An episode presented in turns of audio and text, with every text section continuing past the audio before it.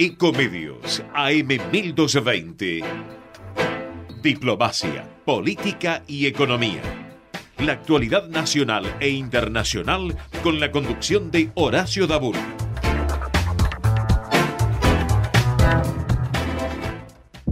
Hay elecciones. Abrir hoy una empresa en Argentina es una elección. Invertir capital con alta presión impositiva es una elección. Generar empleo en un contexto tan adverso es una elección. Emprender es una elección. Arriesgar para cumplir un sueño es una elección. Y seguir arriesgando en el país, a pesar de todo, es una elección. Generar condiciones para crear empresas es una elección. Abrir la puerta a quienes quieren invertir en la Argentina es una elección. Acompañar al sector privado para impulsar el desarrollo del país es una elección. Nosotros elegimos promover, prestigiar defender a quienes hacen. Cámara Argentina de Comercio y Servicios. El país se hace. Vacía y cepilla los recipientes que acumulen agua. Tira agua hirviendo en desagües y rejillas y colocamos quiteros. Juntos podemos prevenir el dengue. Más información en buenosaires.gov.ar barra dengue. Buenos Aires Ciudad. Óptica Augusto, especialistas en multifocales, anteojos en 30 minutos, laboratorio óptico computarizado. Atendemos obras sociales. Teléfono 4943-2225 www.opticaaugusto.com.ar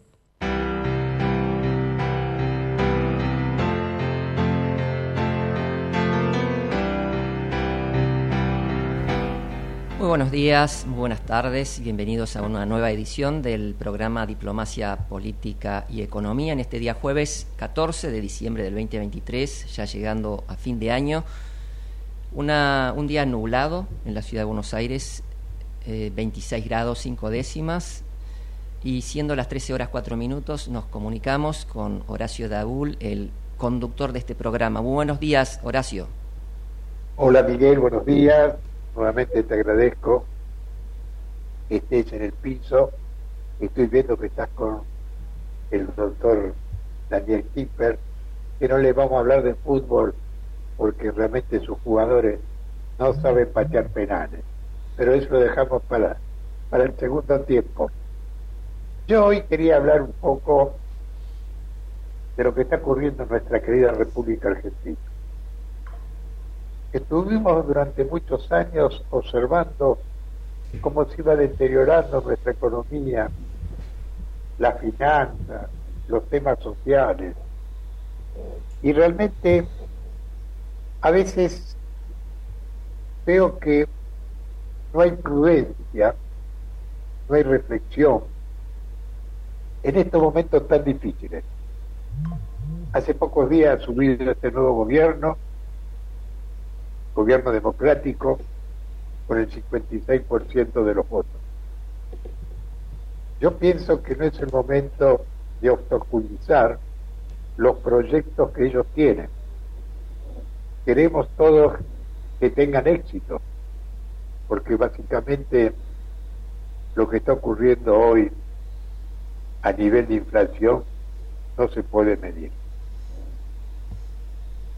Y escucho voces de organizaciones, de políticos, tan ansiosos, que estuvieron durante muchos años manejando el país y no pudieron detener la inflación, no pudieron bajar, como digo siempre, la pobreza.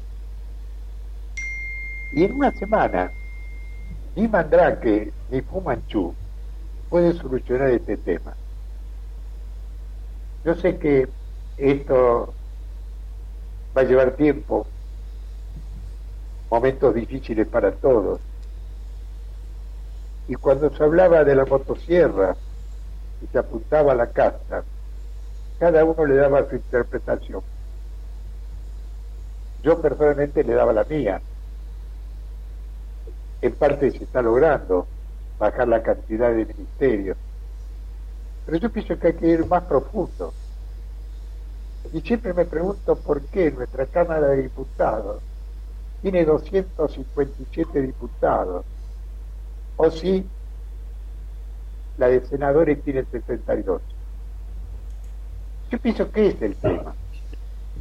A veces los políticos no quieren interferir,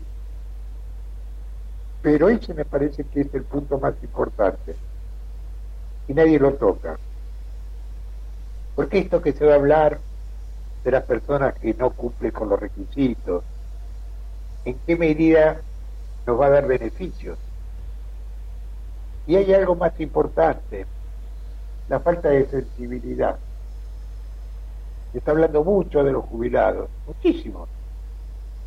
Principalmente estas organizaciones sindicales que siempre ponen en primer término el tema de los jubilados. Pero es mentira, así muy claro. Y escuchamos a, a estos personajes hablando que realmente ya van a salir a la calle, van a obstaculizar. Y uno se pregunta, en los últimos cuatro años, estaban viviendo en otro país, no veían el deterioro que había en nuestra patria. Por eso es muy difícil. Seguimos con el Boca y el River. Todos quieren tener el poder de decisión. Y ayer lo vimos en el Senado, ¿cierto? Entonces me parece a mí que hay que ser benévolo, esperar. Y si esto no funciona en cuatro años, aparecerá figura nueva. ¿Correcto? Y le vamos a dar la mano, porque sinceramente, siempre digo que nos falta el cirujano. Esto es una esperanza. Queremos todos que realmente tengan éxito, pero también digo que hay un descontrol de los precios que son feroces. Entonces también hay que poner un poco ahí trabas, porque no puede ser que un producto de la mañana a la noche aumentó el 100% y la gente que lo va a comprar el ingreso no lo acompaña. Son temas muy difíciles. Por eso le doy la bienvenida a la licenciada Liana Sabatella, que nos puede ilustrar en muchos temas realmente. Bienvenida, Liana. ¿Qué tal, Horacio? Buenas tardes, gracias. Gracias, Javier, y al grupo de la Radio Eco también. ¿Cómo estás? Bien, bien, realmente hacía tiempo que quería invitarte y, y a veces, viste, el tema político que invitas a A, B, C. Pues nosotros escuchamos todas las voces, no somos los dueños de la verdad, por eso muchas veces nos equivocamos. Y realmente quería entrevistarte por... Hay temas que me gustaría inclusive conocer, varios temas que vos como realmente con tu trayectoria, ¿no? Porque tenés un, currículum bastante importante a nivel empresarial, ¿cierto? Y, y muchos de los temas, especialmente en la Cámara Argentina de Entidades Culturales, por un lado, entiendo que son la presidenta, y entonces eh, es importante de primera mano escucharte y que nos expliques un poco el tema de la economía naranja. A mí que me gustan los colores. Bueno, mira, el tema es así. A partir del año 2000-2001, el Banco Interamericano de Desarrollo empieza a observar que el mercado se había movido por algo que era intangible. Entonces se vio que se creó un ingreso de dinero per cápita y se generó una cadena de valor de trabajo hasta el producto puesto en góndola que no estaba registrado en el mercado, que son los servicios. En este caso hablamos de lo intangible, el turismo y la cultura, que antes no se medían como Producto Bruto Interno.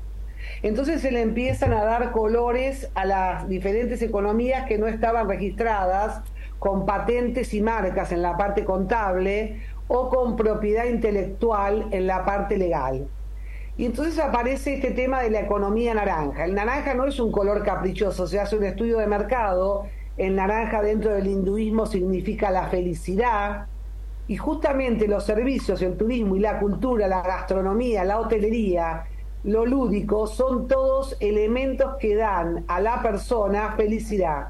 Entonces se le pone el color naranja. Y esto engloba el paraguas donde abarca la gente que trabaja en estos servicios, la cadena de valor de los trabajos y todos los ingresos per cápita que ha dado. Así también aparece la economía blanca que ya estaba, que es la economía de la paz, la que trabajamos con los cascos blancos, la economía negra, que es la economía funeraria, o la economía del tráfico ilícito de bienes culturales, la economía roja, que es la economía social, lamentablemente, tenemos tráfico de órganos, tenemos tráfico de armas, tenemos tráfico de, bueno, de varias cosas, que es eh, la economía roja. Eh, tenemos la economía verde, que es la más conocida, que es la economía ecológica. La economía azul aparece, que es la economía de los gases, del butano, del metano, del gas licuado, del agua.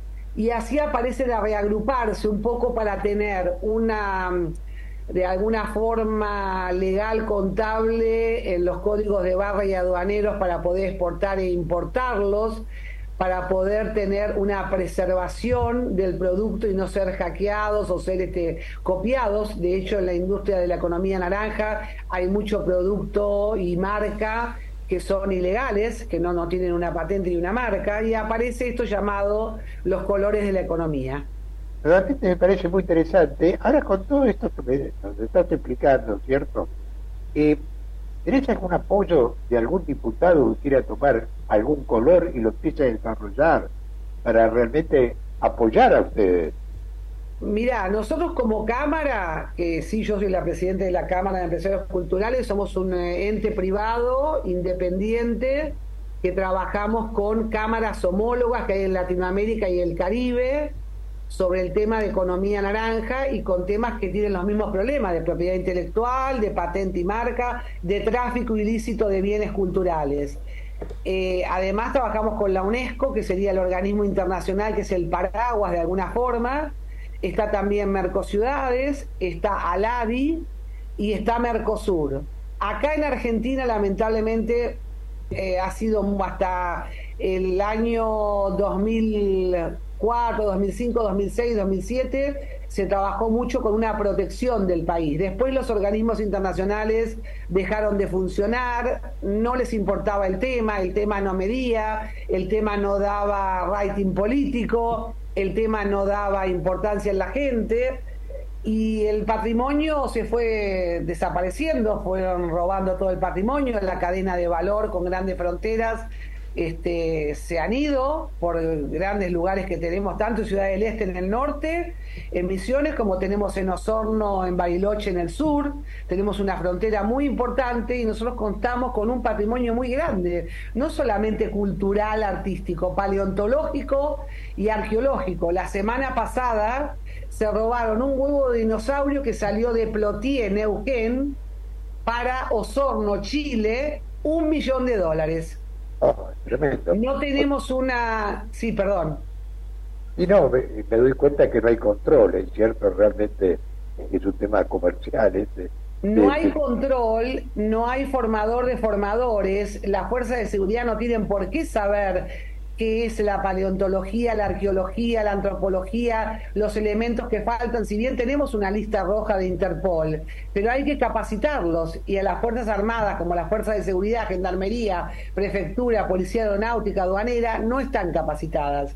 En la aduana sí se ha encontrado muchas cosas. De hecho, ayer encontraron unas monedas de oro también, con un valor muy importante, porque se está empezando a buscar toda esta gente que antes ni siquiera se buscaba porque el patrimonio no se sabía, que nosotros no sabemos cuál es el patrimonio material e inmaterial que tenemos, cuál es la cantidad de obras que hay por museo, cuál es la cantidad de anticuarios que tenemos. Lamentablemente es un tema que nunca fue un problema de política de Estado, por así decirlo. Pero hay que ponerlo.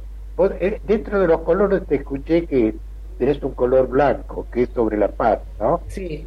Y el licenciado Miguel Werner es presidente de la UPF Argentina. Sí. Y, realmente, Miguel, es interesante. No sé si conocías el tema. Sí, sí, este conozco. Sí, perdón. Conozco el tema porque lo trabajamos en Uruguay, Montevideo y ellos son, nosotros no tenemos una representación en Argentina porque por lo que sea decidieron que no era necesario tener acá una representación de cascos blancos, de cascos azules, de trabajar esto. Entonces dependemos de Montevideo, Uruguay, que uno se reúne anualmente o cuando hay una llamada de Interpol porque desaparece algo. Y el paraguas, digamos, formal de los cascos blancos y cascos azules están ahí en Montevideo. Miguel, sería bueno vos como presidente de tu organización tener un poco una relación más fuerte con la paz, ¿cierto? Porque eso es fundamental lo, por lo que está ocurriendo en el mundo, ¿no?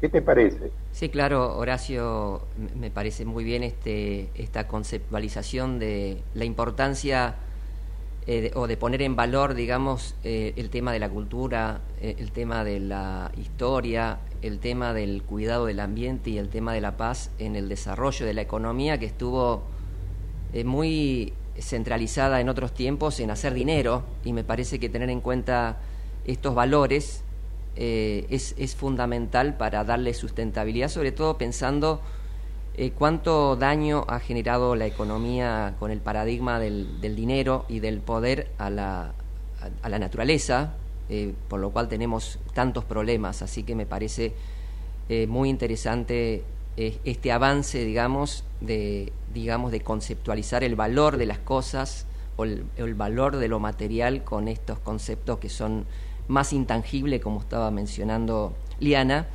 Eh, así que eh, nosotros consideramos fundamental para, para, el desarrollo, obviamente, la paz. sin paz no hay desarrollo, no hay economía posible y me parece muy interesante, Liana, esta conceptualización, desde luego.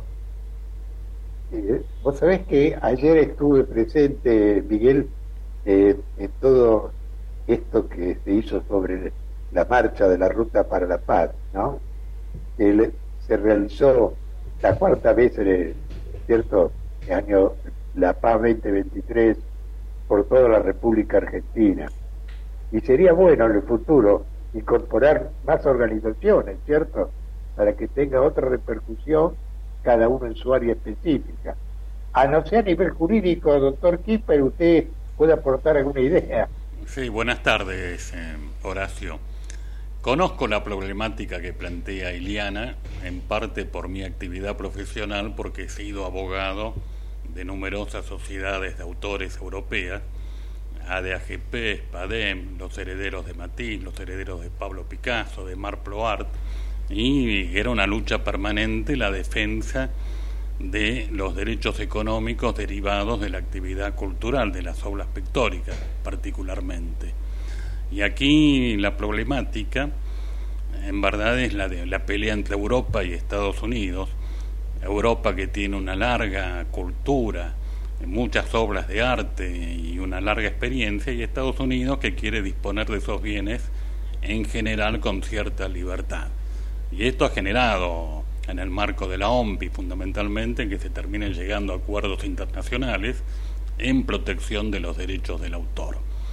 En la Argentina tenemos una antigua ley, la 11723, algunos la conocen como la ley noble, porque fue, fue el fundador del diario Clarín, justamente quien inspiró esta norma jurídica, que tutela los derechos de los autores. Y en materia aduanera, he sido abogado de la aduana y recuerdo que eh, es un trámite obligatorio para exportar sea temporalmente o de manera definitiva obras de arte, efectuar un trámite previo para que se autorice la exportación.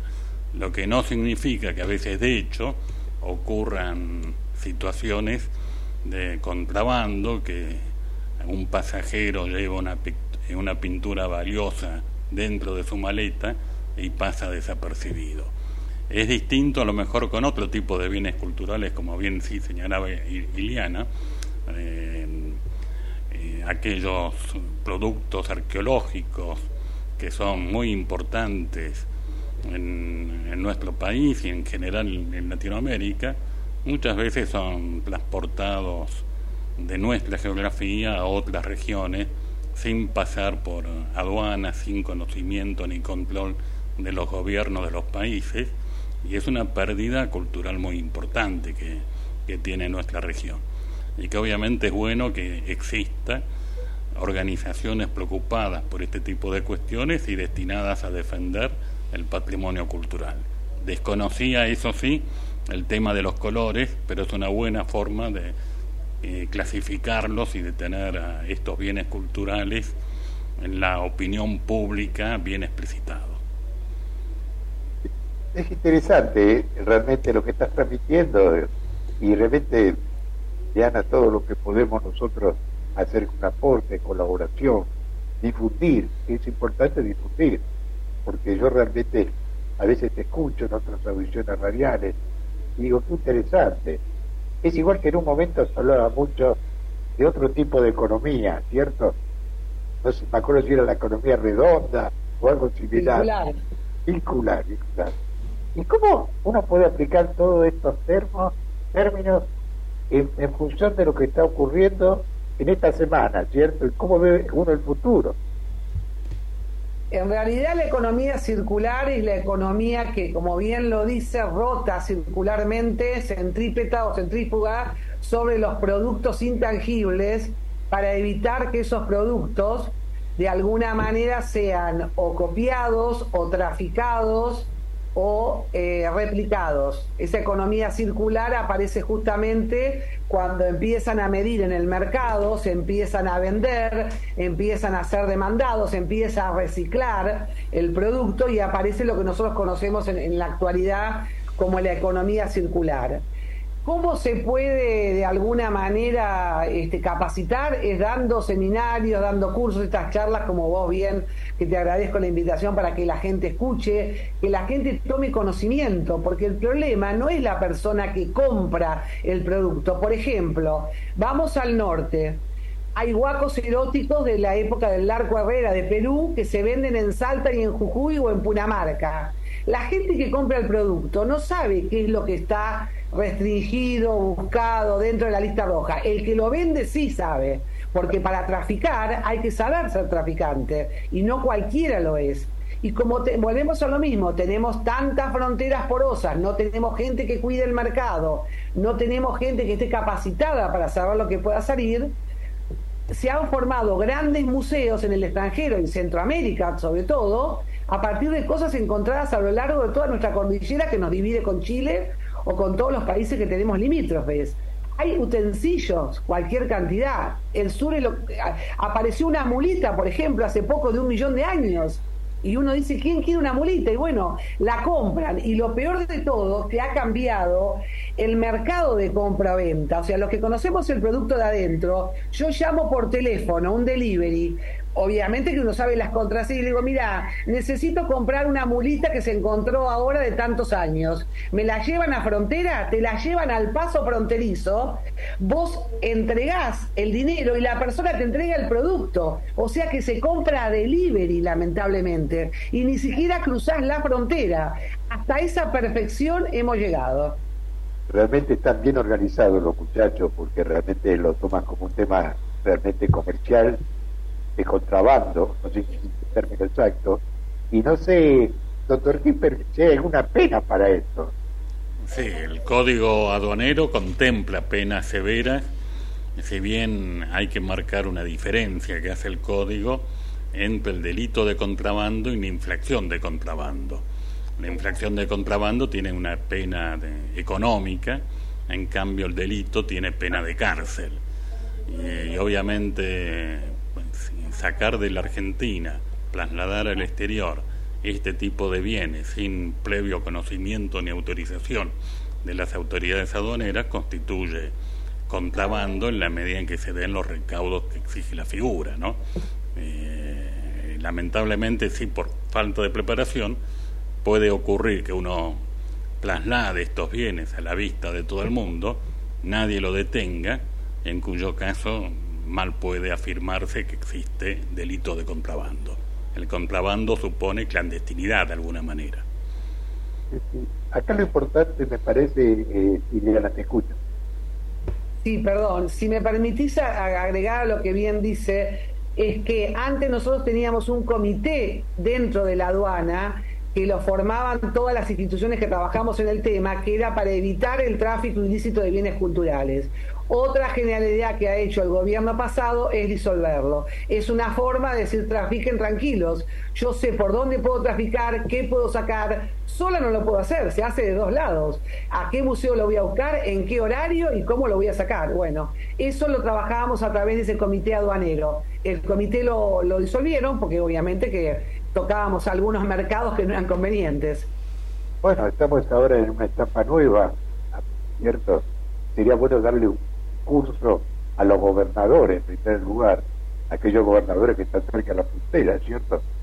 Porque, bueno, eh, yo siempre digo que uno toca algo, algo malo surge, pero tenemos que hacer proyectos como política de Estado, ¿cierto? Porque realmente, el otro día yo hablaba con uno de mis nietos, ¿no? y, realmente está tan entusiasmado con el nuevo presidente que yo decía, no le defraude a ellos, porque realmente han puesto mucha energía, ¿cierto?, sin conocer profundamente. Y nosotros ya que venimos, desde, yo siempre digo lo mismo, desde el primer presidente que me acuerdo, el año 46, a la fecha pasaron muchos presidentes, y, vemos en qué situación estamos. Y nos da mucha tristeza. Los jóvenes hoy realmente tienen mucha esperanza. Por eso esperemos que realmente, por decir algo, la oposición, déjenlo trabajar tranquilo. Y calculo que después de 120 días, 150 días, ahí podemos medir los resultados sé que cuando uno asume sin tener la experiencia en, en, hechos que están ocurriendo, es muy complejo. Muy complejo porque son muchas las variables y atacarlas a todas es, es feroz. Yo, por ejemplo, recién escuchaba que la nueva ministra de, de Seguridad, no sé si el doctor Quimper está al tanto, a la 1645 va a dictar una norma por el tema de los cortes de calle, donde no va a ir la pena solamente para las personas que transitan, sino a los que los transportan, también a los ideólogos, también a la parte económica. Eh, yo siempre digo algo, no lo digan, háganlo, porque si no, se fuma todo. Porque a veces uno realmente le ha pasado a uno ciertas veces prometer algo y después hay otros vectores y no lo dejan avanzar. Entonces me parece que estamos en un momento clave para que todos, como argentinos, porque tenemos una sola bandera, dejemos de lado el Boca y el River, ¿correcto? Desde el punto de vista... ¿eh? Desde el punto de vista jurídico, permitime que te acote, que es función del Congreso de la Nación legislar sobre delitos, no, no función del Poder Ejecutivo. Eventualmente el gobierno de la Ciudad Autónoma de Buenos Aires podría legislar sobre faltas, pero también debe hacerlo el Poder Legislativo de la ciudad. No, no le corresponde al Ministerio de Seguridad dictar normas de ese tipo.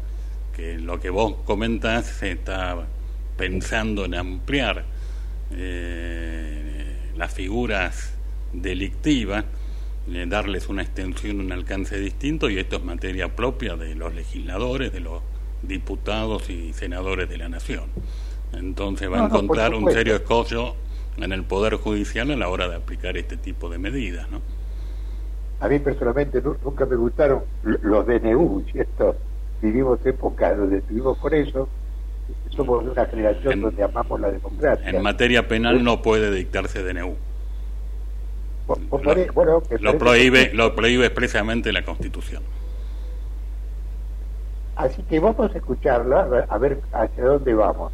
Yo, Diana, esta es la primera entrevista y queríamos escucharte, nos has ilustrado, hemos aprendido muchos temas y seguramente a corto plazo vamos a volver sobre el temario y contar siempre con nuestra difusión. Con mucho gusto, les agradezco mucho a los tres, Javier, Gonzalo, Horacio.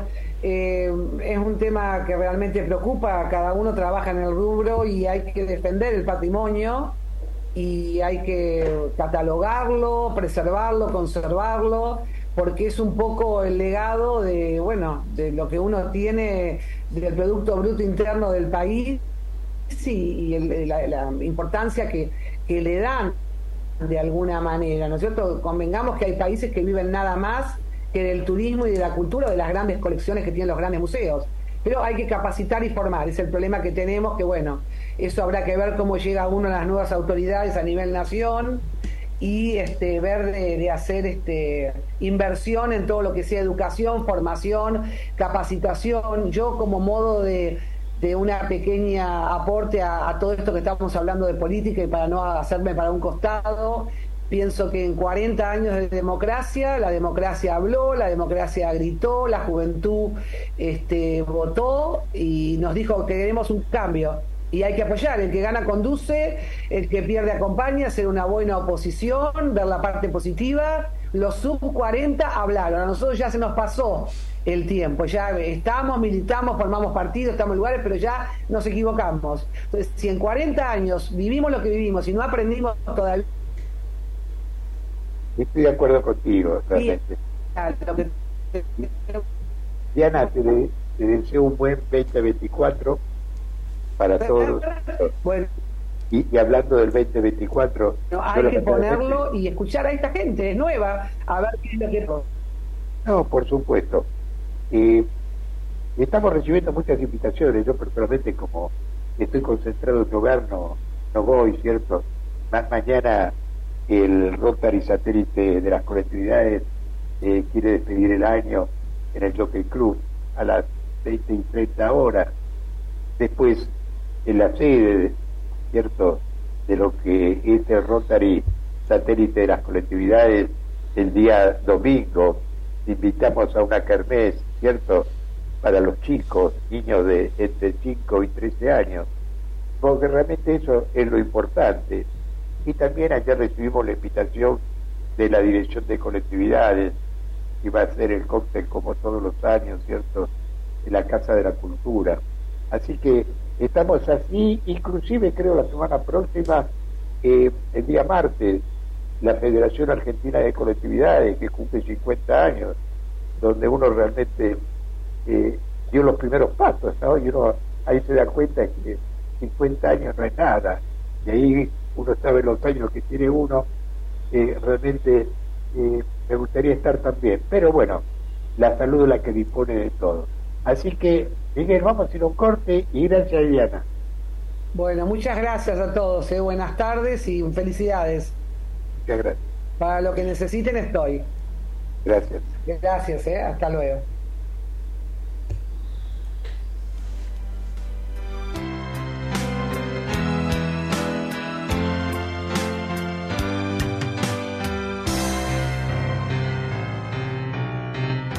Ecomedios.com AM1220. Estamos con vos. Estamos en vos. American and Merit Hoteles Primera cadena hotelera argentina. 3, 4 y 5 estrellas. Más de 20 destinos de Argentina y el Cono Sur. Aprovecha el código promocional Puro Branding con el 10% de descuento para los hoteles Amerian Córdoba Park, Amerian Executive Córdoba, Amerian Buenos Aires Park, Merit San Telmo y Amerian Executive Mendoza Hotel hasta fin de año. No válido para fines de semana largos. Amerian and Merit Hoteles. ¿Cuándo fue la última vez que te tomaste un respiro para ver un amanecer? Descubriendo lugares distintos que te hacen soñar, emocionar. Lugares que se convierten en felicidad cuando compartís ese momento con amigos.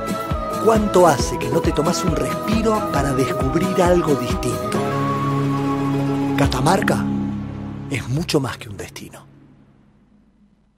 Informate en ecomedios.com. Seguinos en TikTok, arroba ecomedios 1220. Hay elecciones. Abrir hoy una empresa en Argentina es una elección. Invertir capital con alta presión impositiva es una elección. Generar empleo en un contexto tan adverso es una elección. Emprender es una elección. Arriesgar para cumplir un sueño es una elección. Y seguir arriesgando en el país, a pesar de todo, es una elección. Generar condiciones para crear empresas es una elección. Abrir la puerta a quienes quieren invertir en la Argentina es una elección. Acompañar al sector privado para impulsar el desarrollo del país es una elección. Nosotros elegimos promover, prestigiar defender a quienes hacen. Cámara Argentina de Comercio y Servicios. país se hace. Óptica Augusto, especialistas en multifocales, anteojos en 30 minutos, laboratorio óptico computarizado. Atendemos obras sociales. Teléfono 4943-2225 www.ópticaaugusto.com.ar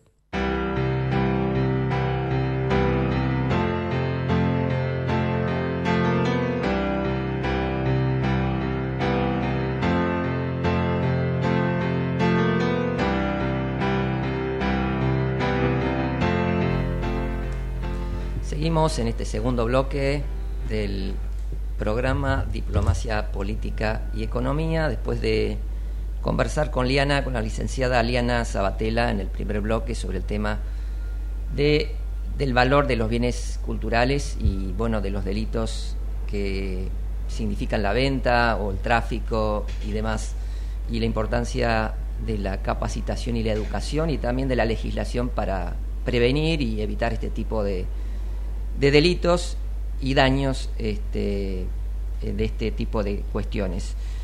Se encuentra en el estudio, mientras estamos esperando, ahí ya se conectó el conductor Horacio Dabul, pero bueno, lo presentamos más formalmente, se encuentra en el estudio el doctor Daniel Kipper, abogado. Él estudió Derecho Penal en la UBA, fue profesor también universitario. También, como dijo en el anterior bloque, se desempeñó la Administración Nacional de Aduanas y también es un eh, simpatizante del club River Play. Así que bueno, le damos la bienvenida formalmente, eh, doctor. Buenas tardes, Miguel. Gracias por la participación. Bueno, ya tenemos en contacto nuevamente a Horacio, que se está comunicando en estos últimos meses vía Zoom, bueno, que nos facilita la tecnología, Horacio. Sí, realmente aprendí mucho de este tema del Zoom en la época del COVID, ¿cierto? Porque en ese momento para mí eh, el Zoom no existía. Y después te vas enamorando, es como todo, ¿viste? Te vas acostumbrando. Y a veces uno realmente se da cuenta que en estos momentos de emergencia para mí, que puedo salir en la radio porque sinceramente estamos pasando momentos tan complejos en la Argentina, en el mundo, que como digo siempre uno no es el dueño de la verdad, pero puede opinar, ¿cierto? Entonces todo eso es muy bueno. Yo siempre le agradezco, ¿cierto?, a los invitados, que realmente de distintos temas, ¿cierto?, a nivel diplomático, a nivel económico, ¿cierto?, que en este momento está de moda, porque nos, lleva a introducirnos en un mundo que a veces desconocemos. Eh, la invitación con el doctor, bueno, que nos conocemos hace mucho tiempo, aparte es un hombre que siempre nos acompañó, Miguel, en Parque de los Patricios, y yo siempre me, recuerdo, ¿cierto? Cosa que uno no se puede olvidar, y siempre estuvo con nosotros, y, y viniendo de, de otra zona, de, de Núñez, ¿no? Pero bueno, los colores son parecidos, los de Huracán, los de River, y debe ser por eso que mi familia me lo dice dice, no, te enojes, y ahora a través de los nietos y los yernos eh, somos de River. Digo, bueno, está bien, nadie es el dueño de la verdad. Eh, Daniel, contanos un poquito vos con tu trayectoria y con tu óptica, ¿cierto? Por eso me gustó mucho las observaciones que hiciste al principio con respecto al papel que tienen que cumplir los diputados, los senadores, y en el tema ese famoso del DNU, que yo tengo temor, ¿cierto? Que ya ha pasado en otros países, donde un presidente manejaba realmente él como si fuese el amo y el señor. O sea, legalmente eso no, no debe de ocurrir. ¿Cómo estás viendo todo esto en esta semanita de tantas definiciones? Eh, primero te recuerdo, como hincha de River, que soy y vos como hincha de huracán, que en el año 1977 se estaba reformando el estadio monumental con motivo del Mundial del año 78 que se disputó en nuestro país y River fue local en el estadio de Huracán. Así que tenemos una cercanía histórica importante que se remonta al menos a aquel tiempo. Sí, pero se enojaron un poco porque nosotros hace muy poquito le ganamos en el Monumental y zafamos del descenso y le alquilaron el estadio Independiente, no Huracán. Bueno, hay otra dirigencia en este tiempo con otra visión de manejo institucional que, que aquellos grandes dirigentes que tuvimos en el pasado, ¿no?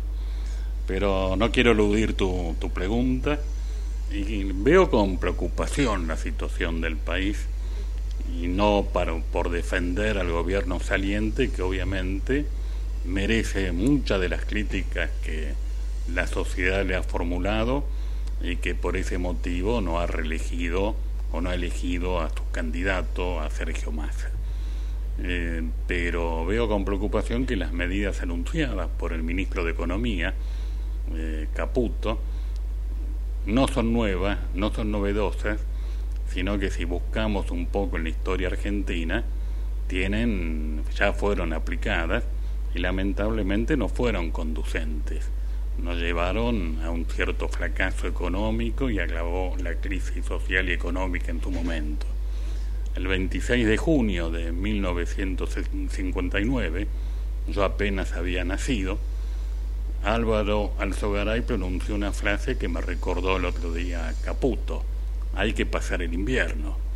Y, en aquella época, gobierno de Frondizi, hubo una devaluación, luego hubo una suerte de golpe de Estado, asume José María Guido, José María Guido también hace una gran devaluación en aquellos años, con un equipo económico integrado por Federico Pinedo, no el actual, y José Martínez de Oz, aquel que fue luego ministro de Economía de la Nación. También hubo devaluaciones en la época del, gobierno de Isabel Perón, con Celestino Rodrigo, cuya frase histórica fue el que apuesta al dólar pierde.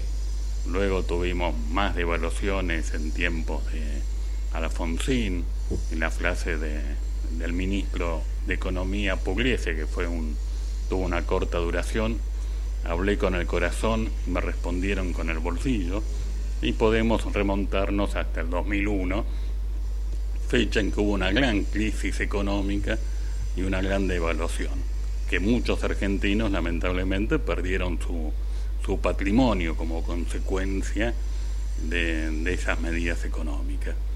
Entonces, comparto tu visión al nuevo gobierno hay que darle oportunidad de gobernar pero no tenemos que darle a ningún gobierno, ni al pasado, ni al presente, ni al futuro, eh, un cheque en blanco. Quizás no todos seamos capaces de elaborar una política económica, pero todos somos capaces de entenderla. Hace falta explicarla. Y no veo de qué manera una devaluación como la que se ha aplicado eh, va a contribuir a solucionar los problemas económicos del país cuando eh, este, economistas vienen estudiando hace tiempo el efecto que tienen las devaluaciones en la Argentina, que han conducido siempre a una espiral inflacionaria.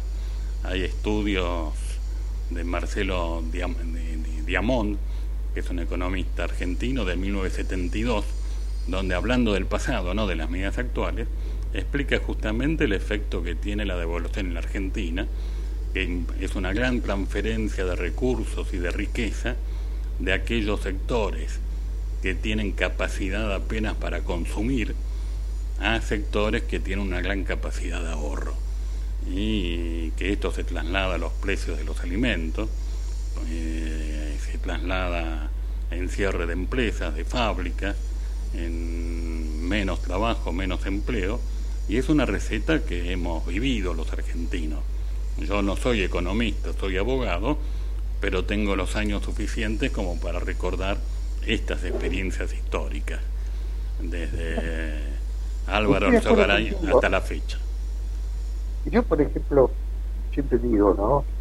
Un país tan rico, con tantas riquezas, porque tenemos muchas posibilidades, me refiero, tenemos casi 200 países. ¿Por qué nunca hubo una política, digamos, exportadora, como política de Estado, me refiero, ¿cierto? Y, estar uno mendigando dólares a un lado, a otro, con unos intereses tremendos, que nadie habla, y ser genuino. O sea, realmente la exportación es clave, pero para exportar también tenemos que tener los elementos correctos, las fábricas trabajando, no sé si al 70%, al 80%, y buscar nuevos mercados. O sea, que cada embajador, aparte de los cócteles y las relaciones, traigan negocios para la Argentina. Porque realmente con 200 países y no exportamos, y exportamos solamente eh, sin mano de obra argentina, ¿correcto? Porque eso se va a generar fuente de trabajo, se va a bajar la desocupación. Por eso a veces uno eh, con sentido común habla, ¿cierto? ¿Por qué no se produce Y lamentablemente hoy estamos en una situación dificilísima, no cabe ninguna duda, porque si hoy eh, hay demanda de productos, las empresas no están preparadas para exportar, porque no tienen su personal, no tienen la materia prima. Y lo que más me preocupa ahora, con esto de la devaluación, esa trepada de más del 100%, ¿cómo va a influir en dos rubros básicamente? En los medicamentos, ¿correcto? Y los alimentos. Ese para mí es clave. Y, a veces tengo temor en un aspecto que es el tema social, ¿correcto? Porque a veces los que tienen espalda pueden esperar 30, 60, 90 días, 120 días. Pero hay personas que no. Entonces, yo pienso que a corto plazo ya debería haber una norma para que haya claridad, y más en la gente mayor, que, que realmente está muy preocupada, porque vos fijate, eh, un ingreso de un jubilado de, de 100 mil pesos, ayudado por bonos, y esos bonos no estarían, sería tremendo. ¿Qué va a pasar a, partir del mes próximo? Pero concretamente, no enunciado, ¿correcto? Porque llega un momento de decir la verdad, hacia dónde vamos, y que el cuerpo de cada uno aguante, ¿entendés? Y, y realmente la ansiedad, ¿cierto? Porque estamos todos de una manera u otra buscando un cambio en el sentido de pagar esta inflación, que algunos discuten es por la ilusión, otros se dicen que no. La única verdad, dice un filósofo, la realidad.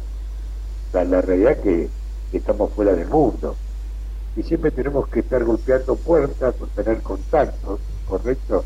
Ahora de vuelta nos ponemos de vuelta de novio con el, Fondo Monetario Internacional, que seguramente nos van a tirar no sé cuántos dólares más, si 10 mil, si 20 mil, no se sabe. Entonces, uno está buscando claridad en las decisiones. Y hoy realmente eh, hay una como nublado, como el tiempo, ¿cierto? Y, realmente pienso que hay que esperar, no sé si 100 días, yo calculo que 30, 60 días ya tiene que haber determinación, y bueno, y después llegar a, a los cuatro años, y si este gobierno no funciona, pensar en otro, pero siempre dentro de la democracia, porque si no, sacar un 56% y no darle chance para que presente su programa y ver los resultados, ¿no? Ciertos resultados tuvimos oportunidad de verlos en las góndolas de supermercados estos días. Hay precios que se han duplicado en alimentos de consumo diario, que es cierto que el problema inflacionario no es nuevo en nuestro país, eh, que venía también de arrastre del gobierno saliente, y, también es cierto que no podemos esperar que en pocos días el nuevo gobierno solucione este problema. Pero precios duplicados en materia de alimentos es un problema muy grave porque la gente debe comer todos los días. No hay tiempo de espera en materia alimentaria. Eh, y este es un problema que debe encarar el gobierno actual con urgencia y con la prisa que requiere las necesidades de la gente. Y yo la verdad que voy al supermercado, hago compras, tengo buena memoria recuerdo los precios, estoy asustado de, los aumentos que hubo. Tengo, en mi caso particular, quizás la posibilidad de, de afrontar este, estos nuevos costos y de esperar y darle un tiempo al gobierno. Pero hay sectores que no tienen esta oportunidad y entonces lo veo con cierta preocupación.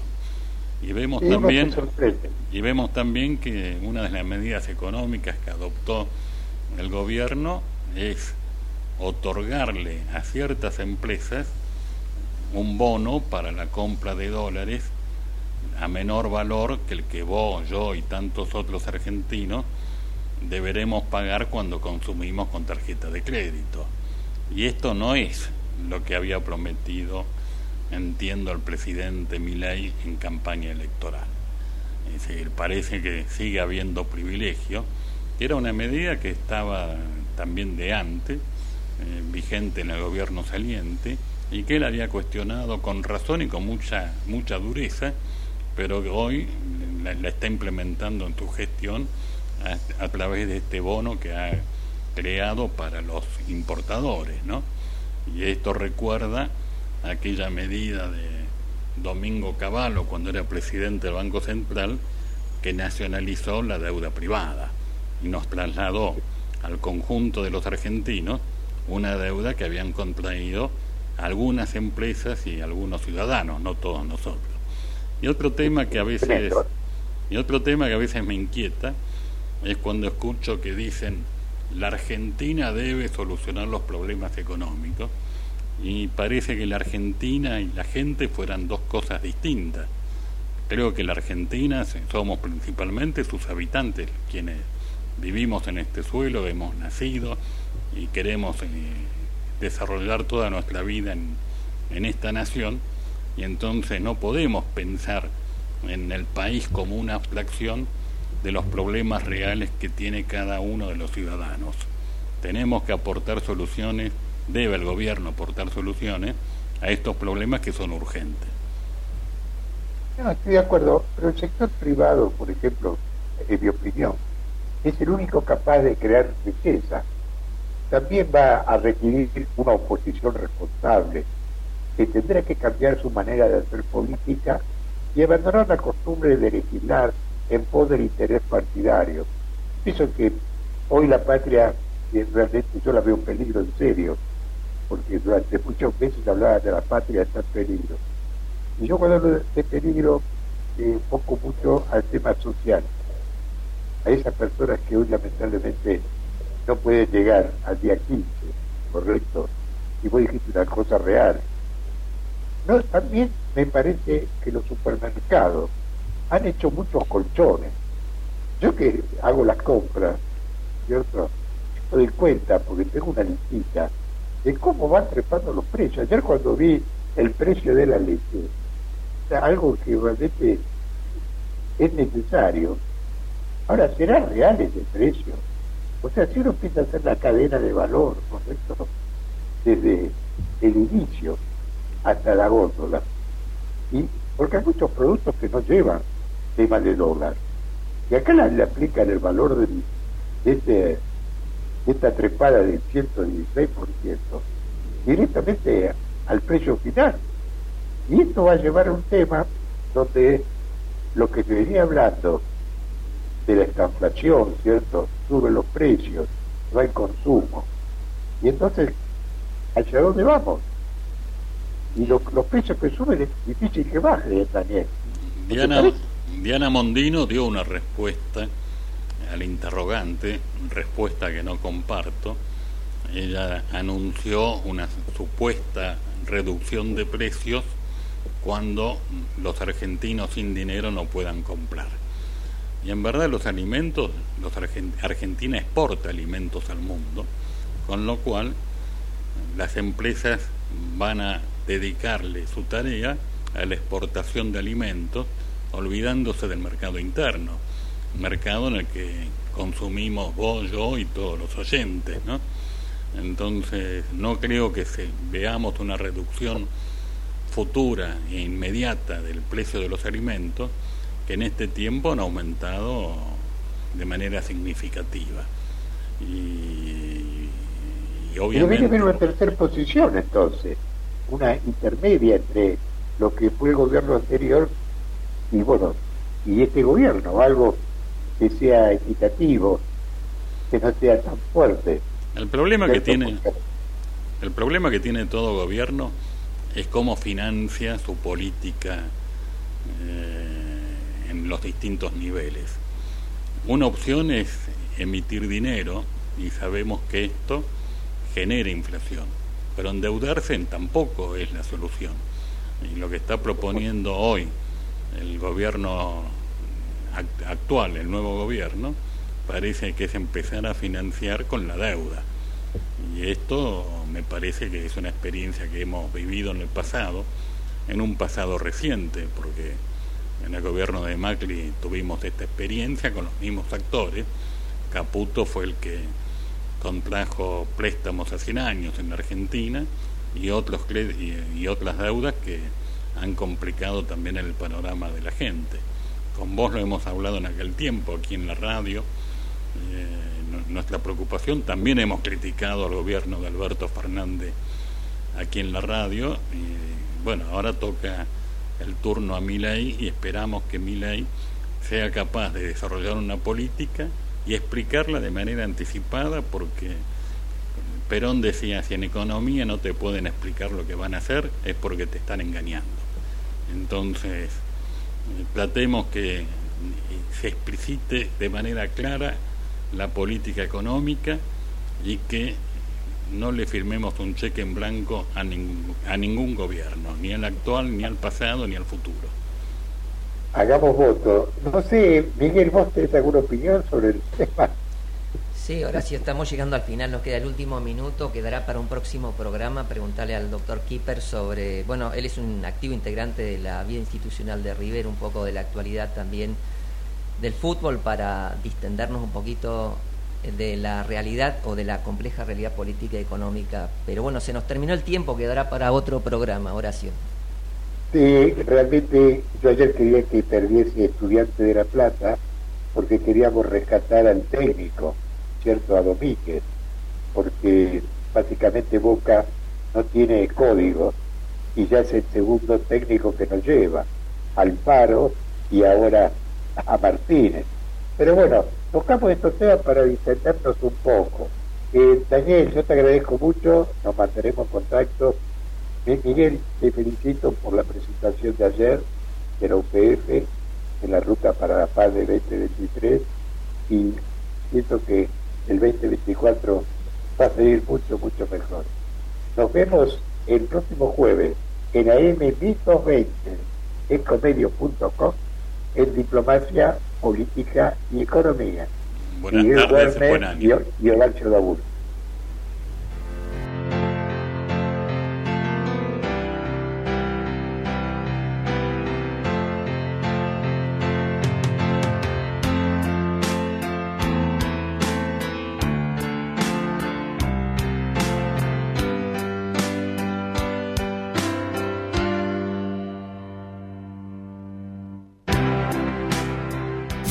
Desde Buenos Aires, transmite LRI 224, AM 1220, Ecomedios